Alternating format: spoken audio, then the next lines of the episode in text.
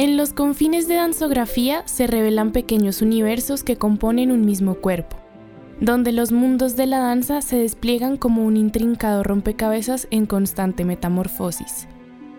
Te invito a adentrarte en la danza de mis reflexiones, mientras tejemos un diálogo entrelazado con visiones y vivencias de bailarines que han sido invitados a imaginar y nos guiarán por espacios coloridos.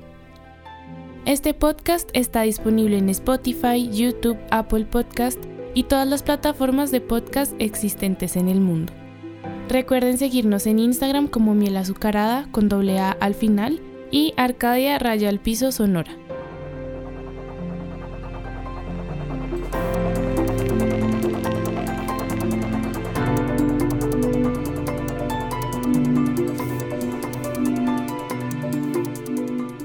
Hola, bienvenidos a este nuevo episodio de Danzografía. Hoy estoy aquí con Sofía Lara, que es una compañera mía del el colectivo Sabarilón. Eh, Sofía, ¿cómo estás? Preséntate si quieres. Hola, mucho gusto. Mi nombre es Gabriela Sofía Guevara Lara. Tengo 25 años. Estoy recién egresada de la ASAP, del programa curricular de arte danzario. Soy bailarina de danza contemporánea, de danza tradicional, de danza afrocontemporánea y eh, pues también hago parte del colectivo Sabarilón que se dedica al estudio del hip hop y house en, en freestyle específicamente. Quiera montarse en un beat solo hace cualquiera quien le meta amor lo que falta allá afuera, siempre haciéndolo a mi manera, que me critiquen y que me tiren, escupo mis versos para que se inspiren cuando la logre. Ok, gracias, bienvenida. Eh, bueno, yo te invité el día de hoy para hablar em, específicamente sobre el tema del virtuosismo, pero pues igual la conversación se irá desviando a lo que tenga que, que, suceder. Em, bueno, como así para empezar, te quería preguntar cómo, qué es el virtuosismo para ti. Desde... Yo siento que una mirada como muy tradicional de la academia. El virtuosismo es como llevar al máximo las capacidades corporales y también mentales de un bailarín, pero sobre todo está asociado a características como la elasticidad y la fuerza y el dominio de una técnica. Entonces creo que el virtuosismo se encuentra en todos los tipos de danza. Pero, por ejemplo, si tú vas a hablar de virtuosismo en una academia donde se haga danza clásica, ballet, lo que van a pensar es que si tú eres virtuoso, si logras llevar tus extensiones muy altas, eh, si eres muy ágil y si lo que ven es como estéticamente bello, hablando como desde una mirada muy eurocéntrica Ok, decías como que esto es como desde la mirada tradicional, o sea, como desde la academia, pero piensas que hay otro tipo de virtuosismo como desde otro punto de vista o ese es el único que tú como que conoces? Eh, como decía, creo que el virtuosismo se puede encontrar en todos lo, en todas las danzas. Y cada danza tiene su propia técnica. Algo que a mí me molestaba mucho en la universidad era escuchar que la gente quería hacer danza clásica porque querían tener técnica, ser bailarines mm. técnicos. Y eh, algo por lo que aboga la profundización de, danza tradicional es precisamente eso, que el mapalé, la cumbia, eh, las danzas andinas, todas tienen su técnica. Entonces, en cada una de ellas se puede llegar a ser virtuosismo dependiendo de qué sea lo que explora la danza y de qué sea lo que te pida la danza. Si tú eh, vas a hacer una cumbia y vas a tener un elemento como, como la vela, un virtuosismo es como saber manejar muy bien el elemento, aguantar los quemones, tenerle también como saber el sentido que tiene dentro de la danza y así con cada cosa. Mm. Entonces creo que no solamente algo que esté asociado a la elasticidad o a llegar, llevar como un arabesque hermoso, perfecto, no. eh, el virtuosismo se puede encontrar en, cada danza, incluso también puede ser, eh, por ejemplo, para los freestylers, pues como, como organizar el arsenal, como organizar su movimiento para ponerlo en la batalla, para desarrollar conceptos. Es solo como llevar las, las habilidades al máximo, que era lo que decía al inicio, ¿no? E, era algo que tienen en común, como esa visión un poco sesgada de que solo está asociada a la danza clásica. Y, y esta otra visión de la que hablamos es que ambas hablan de llevar al máximo tus habilidades.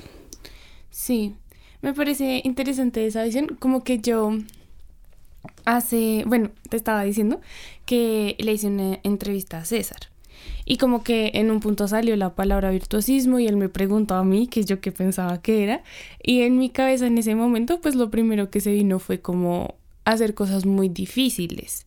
Como él daba el ejemplo de, no sé, unos mortales y flip-fly y salto y no sé qué.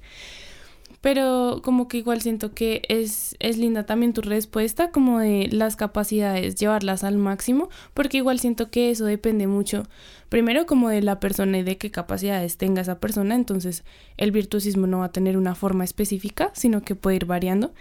Y también como de pues de qué tipo de capacidades son, que lo mencionabas también al principio, como que de pronto es algo mental. Entonces, como yo, la capacidad que tengo en una batalla de concentrarme, de poner todas mis herramientas en juego, como que eso me parece también muy interesante. La respuesta que él me dio en ese momento fue como... Eh, fue algo lindo como acerca de, de, la mirada, o sea, no necesariamente la mirada, sino como de que una persona puede ser virtuosa solamente mirando y como conectando solo a través de eso, como con el público o con una persona, pues a su danza.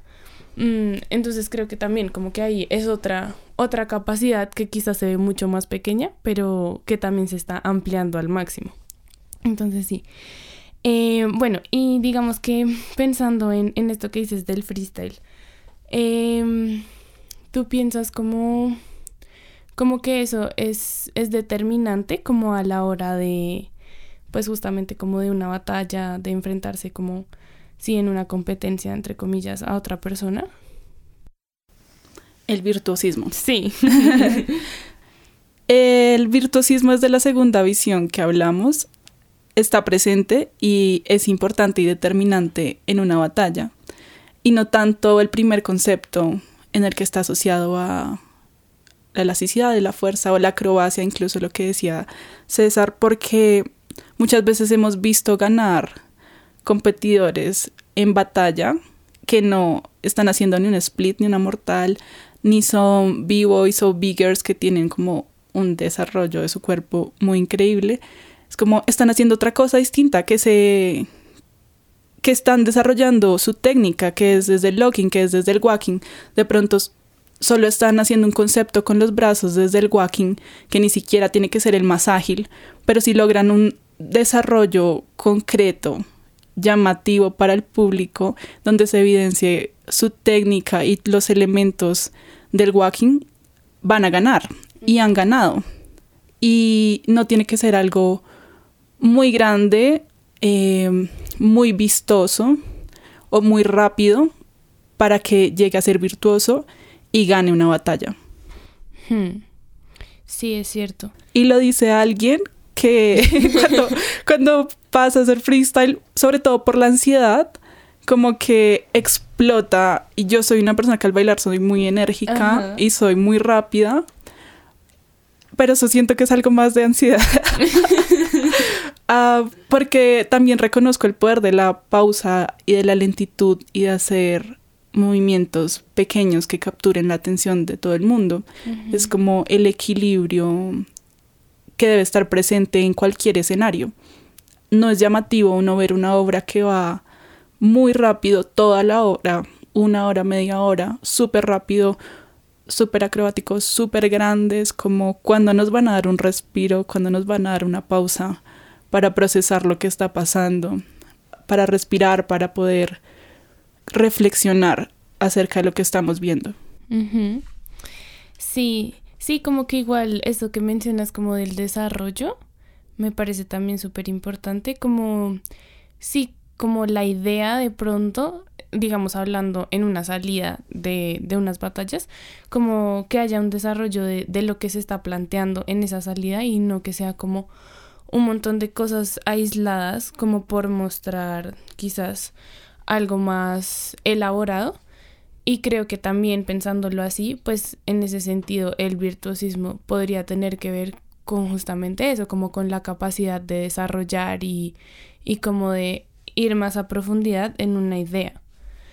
Mm, decías como esto de los respiros y las pausas y eso me hizo pensar en, bueno, esto se sale un poco del tema, pero eh, también en estos días estaba haciendo una entrevista a Federico Bautista, no sé si sabes quién es. Bueno, él es egresado de la Javeriana y es profesor mío en la universidad y bueno, como que estábamos hablando de la repetición en la danza y él me contaba que una vez vio una obra en, no sé, en Europa, en algún lugar, no me acuerdo bien, em, y era como una obra de dos horas, súper larga, como de mucha lentitud, como todo el tiempo era en cámara lenta todo y como que él estaba súper aburrido.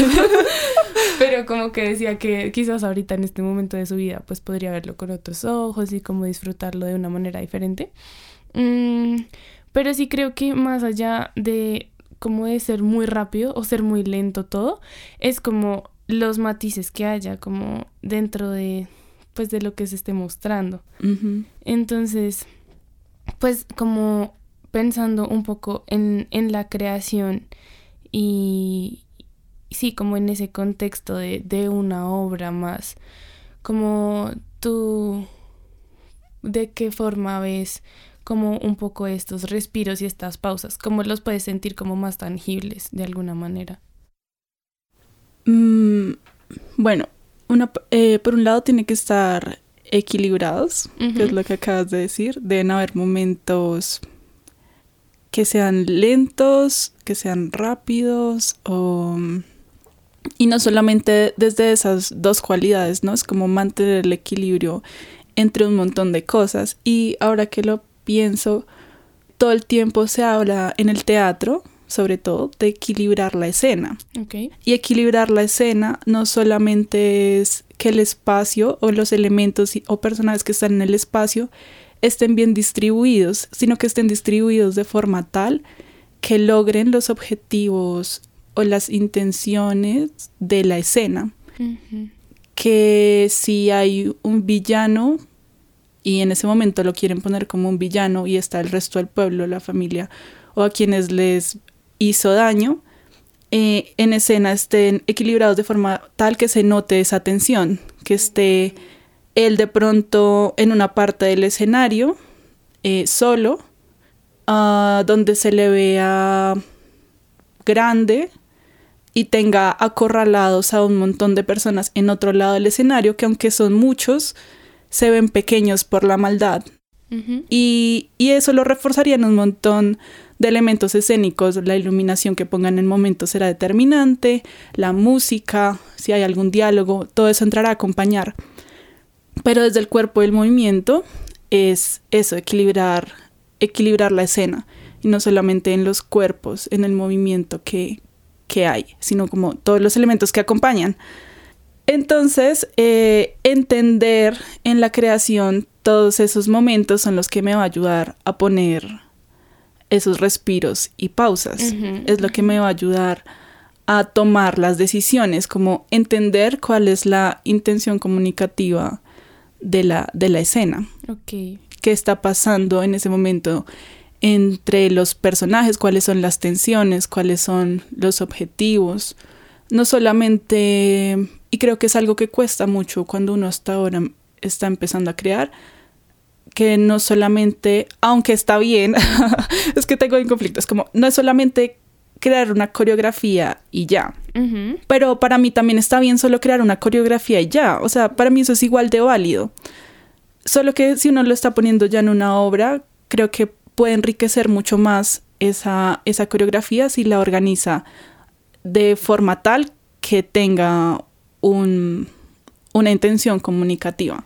Entonces, si yo sé que voy a llegar al clímax de la obra, al momento más dramático, donde el héroe lo pierde todo, van a pasar un montón de cosas que después vamos a necesitar una pausa para reflexionar sobre cómo se siente el héroe. Ok. Cómo todo lo que le acabó de pasar, que afectó profundamente su vida, lo está llevando ahora al final a tomar otras decisiones que nos darán el final. Y esta es una estructura muy clásica, aristotélica, pero que igual pues es muy muy vigente para la creación, que cada uno ya puede elegir si lo usa o no, está bien, pero esa es como una forma en la que yo entiendo que, pues, que se pueden organizar eh, las pausas y los respiros de una obra. Sí, no lo había pensado así, pero es cierto, porque igual uno necesita como un momento de procesar lo que, lo que acaba de ver. Y ahorita que lo mencionabas, como que me estaba imaginando cuando yo voy, por ejemplo, a ver una obra, como que me pasa así un montón que hay momentos en los que estoy súper concentrada, como con el foco, y luego hay momentos que se sienten como más, quizás como apagados o bueno, no sé qué palabra utilizar, pero en esos momentos como que yo me quedo pensando en lo que acaba de pasar en vez de estar concentrada en lo que está pasando. Pero puede que eso también sea como una intención, como que sea justamente ese espacio para que uno pueda como procesar.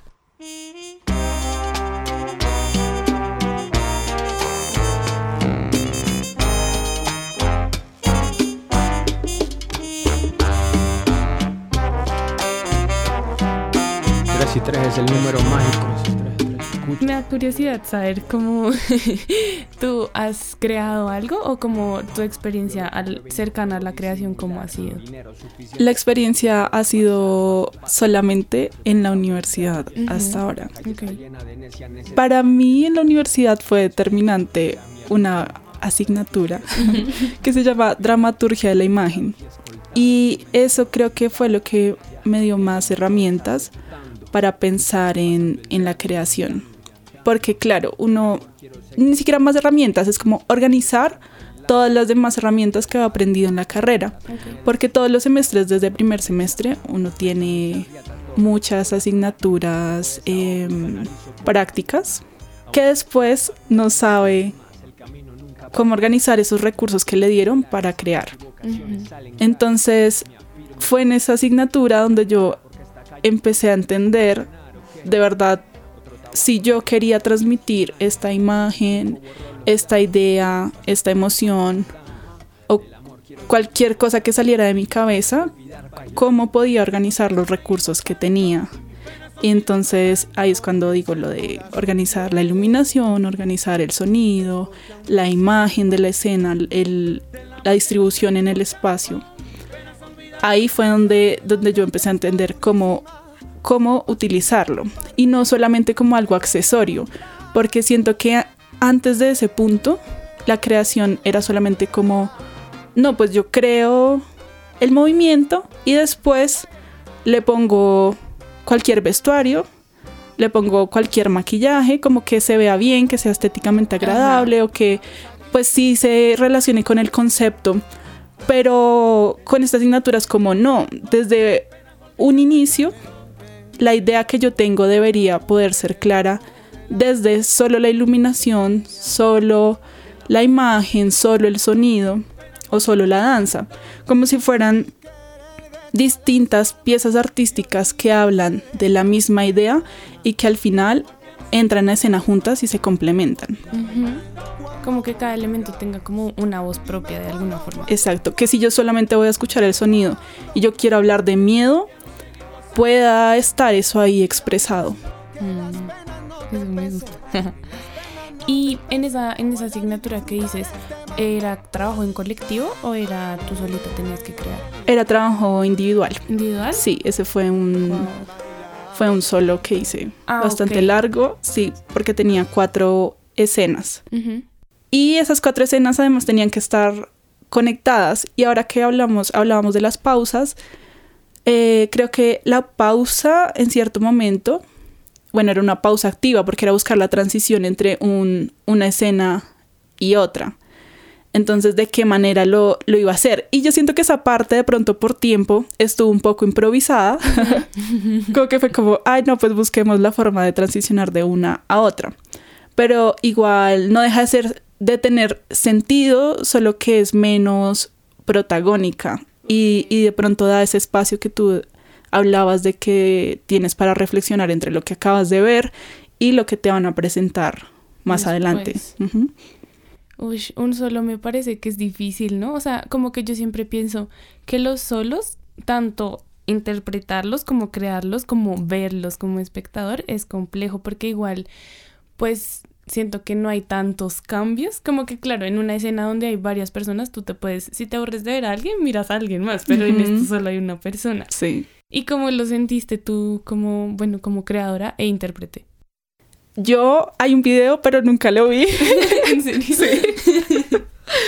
sí, nunca lo vi. Creo que está por ahí en, como en el computador guardado. Fue un ejercicio que igual se presentó como la muestra final era en un salón, no era en un escenario. Ok. Eh, entonces había muchos de esos elementos que había pensado que no se podían poner en ese momento. Mm, Eh, bueno, no muchos, solamente el- la iluminación. ok. Pero yo me sentí muy satisfecha como de haber podido poner mis inquietudes en escena.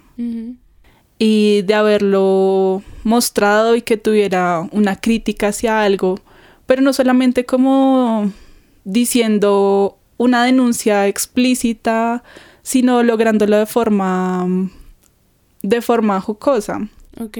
o de forma sí, irónica, ah, incluso un poco grotesca, porque había una imagen en la que yo estaba metida dentro de un balde en el que era, el balde era como si fuera una cisterna. Yo estaba hablando del, del trabajo y de la precarización laboral y de las condiciones laborales. Entonces, en ese momento era como que tenía que entrar, tenía que meter la cabeza dentro del inodoro a buscar el anillo de la patrona sin importar lo que pasara.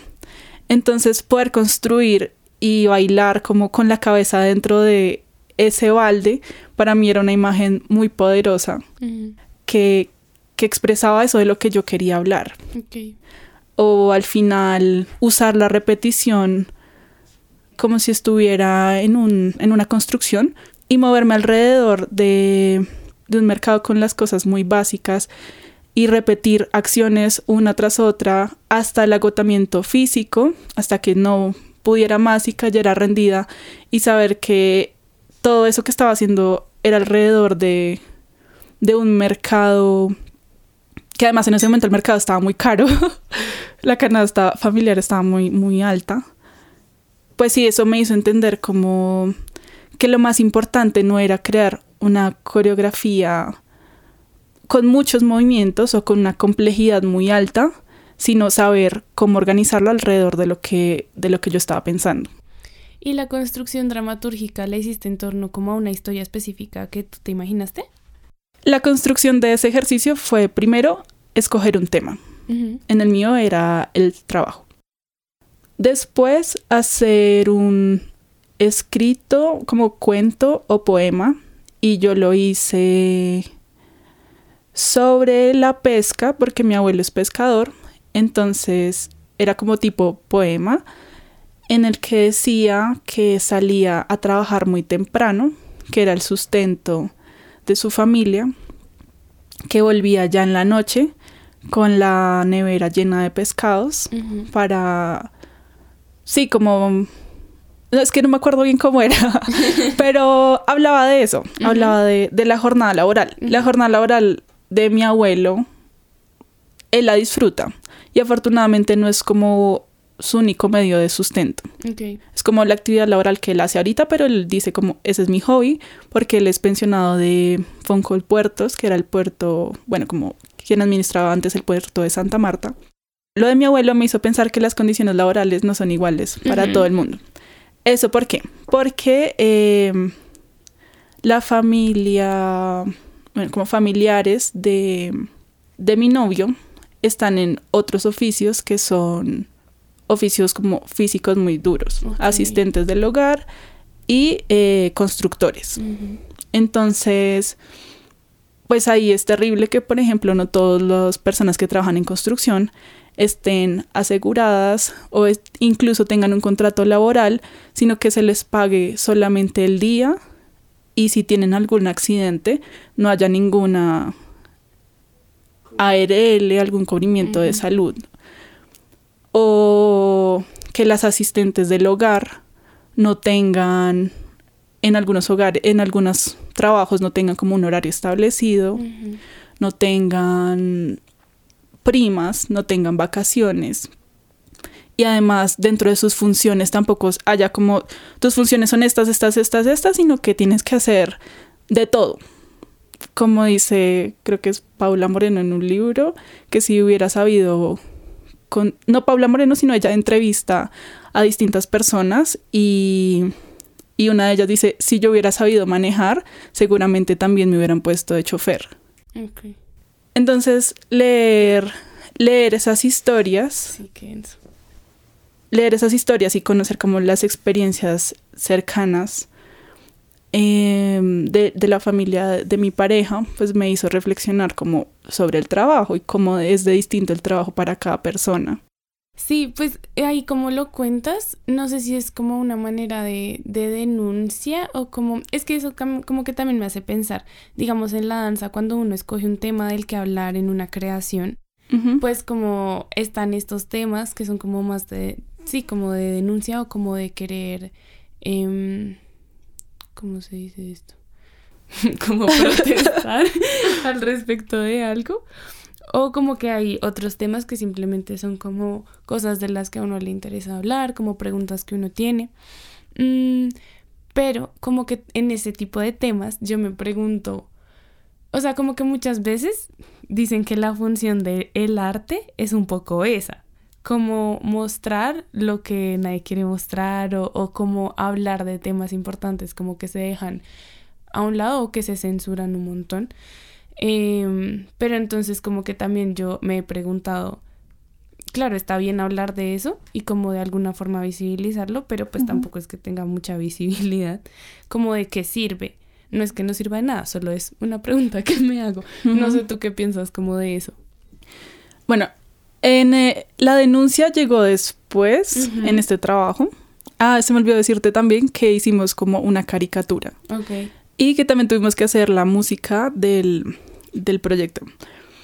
Pero la denuncia llegó después y yo siento que eso está más ligado como al carácter de la persona, como que le interesa en sus creaciones.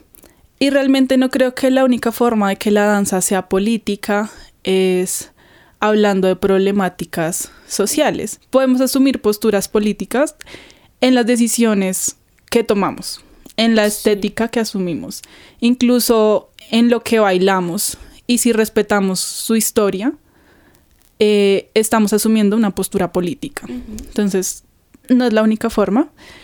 Y eh, yo defiendo el como bailar y moverse sin que haya una historia o un objetivo de denuncia detrás. Eso es muy importante.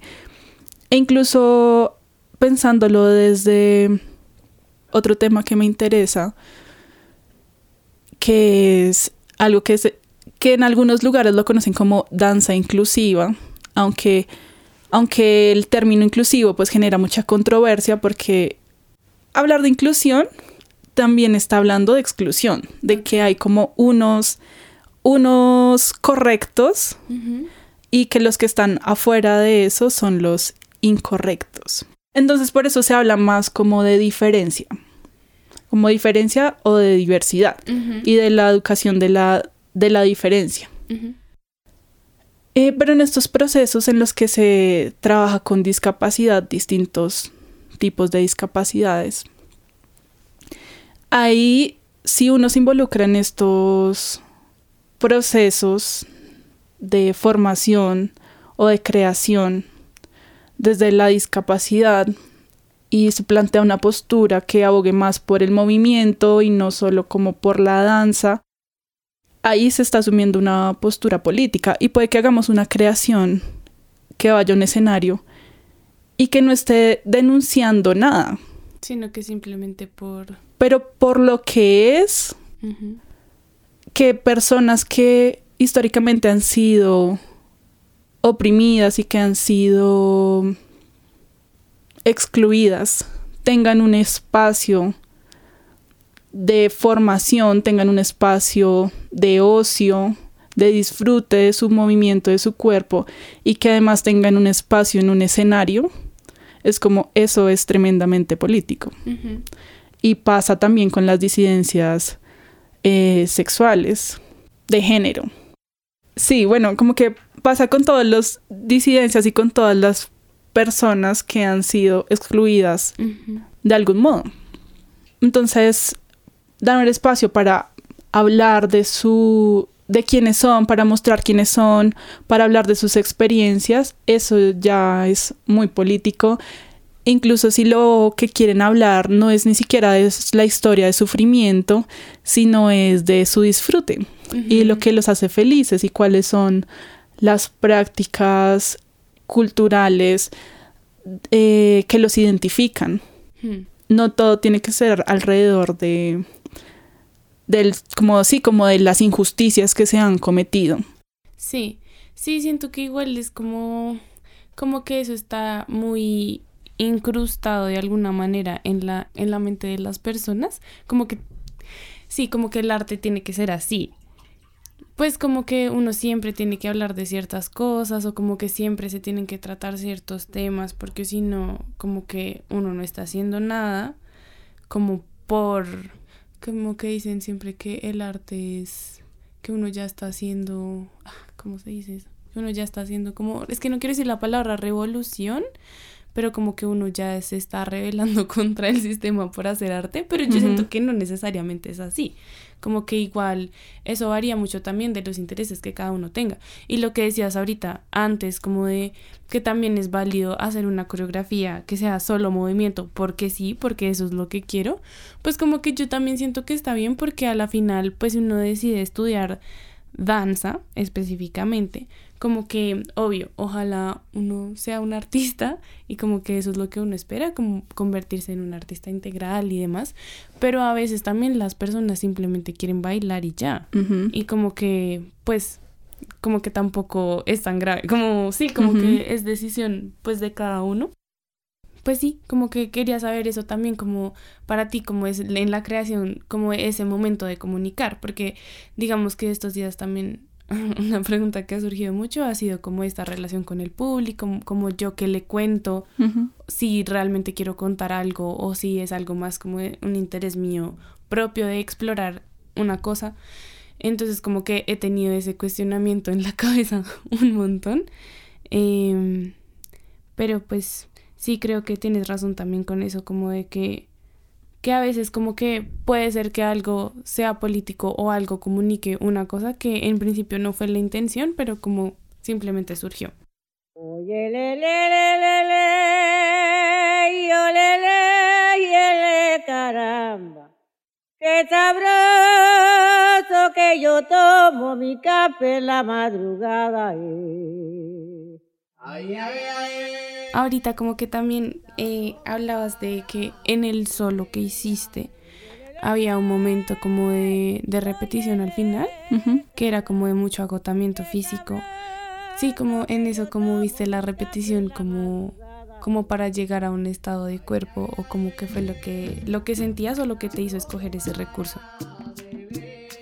Yo en ese momento imaginaba que era muy difícil poner en escena bultos de cemento, rocas, y no solamente difícil por ponerlo ahí, sino que es muy difícil para mi cuerpo cargar un bulto de 20 kilos, no sé cuánto tenga realmente, pero es como yo, mi cuerpo no lo puedo hacer, pero mi cuerpo puede repetir tanto un movimiento hasta que sus músculos se fatiguen, hasta que esté sudando, hasta que lanzar ese cubo, que en ese momento tenía un cubo, hasta que lanzar ese cubo se sienta muy pesado, más pesado de lo que realmente el objeto era. Y tal vez así yo pueda hablar de ese esfuerzo físico mm. que algunas personas en sus oficios tienen que hacer de forma repetitiva durante toda una jornada. Sí, como encontrar otras rutas para meterte un poquito en las sensaciones que quizás no sientes como tal físicamente. Sí, creo que en realidad como que pues todo lo que hemos hablado son como muchas cositas, como un poco aparte, eh, pero como volviendo al tema inicial del virtuosismo, como que recogiendo todo lo que hemos hablado, sí siento que, que todo tiene una cosa en común para mí y es como justamente eh, pues como este desarrollo del que hablábamos o como que, que las cosas entre sí tengan una conexión y un sentido. Y me parece muy chévere porque en realidad como que nunca lo había visto desde ese punto de vista, valga la redundancia, como de que realmente el virtuosismo es algo que, que no se queda solamente en la forma y que puede recoger otro montón de cosas, ya sean como intereses como dramatúrgicos o cosas técnicas que igual sí van a estar o como líneas narrativas o recursos como audiovisuales, como que son muchas cosas que uno puede utilizar para llegar a algo que quizás se vea virtuoso o como que se sienta virtuoso también.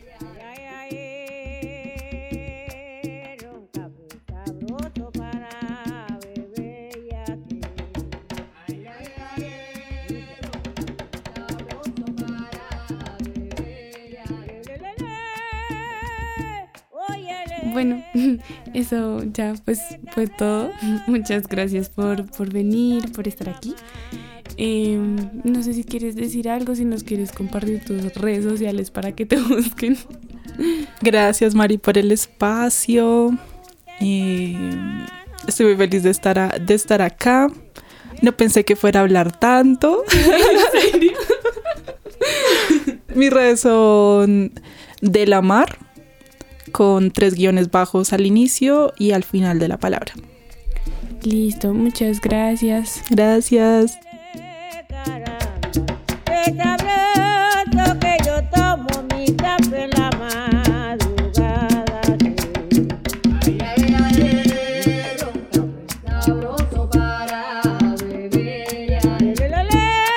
Por hoy nos detenemos en esta estación. Danzografía se despide. Chao Chaito, agita su mano.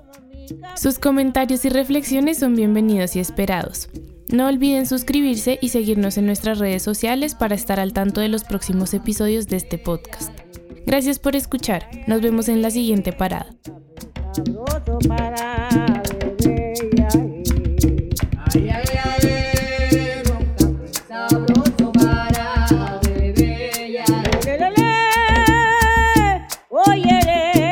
Danzografía es un podcast de Arcadia Sonora producido con el trabajo y apoyo de Julián Ortega Caro, Diego Bernal y María Caro.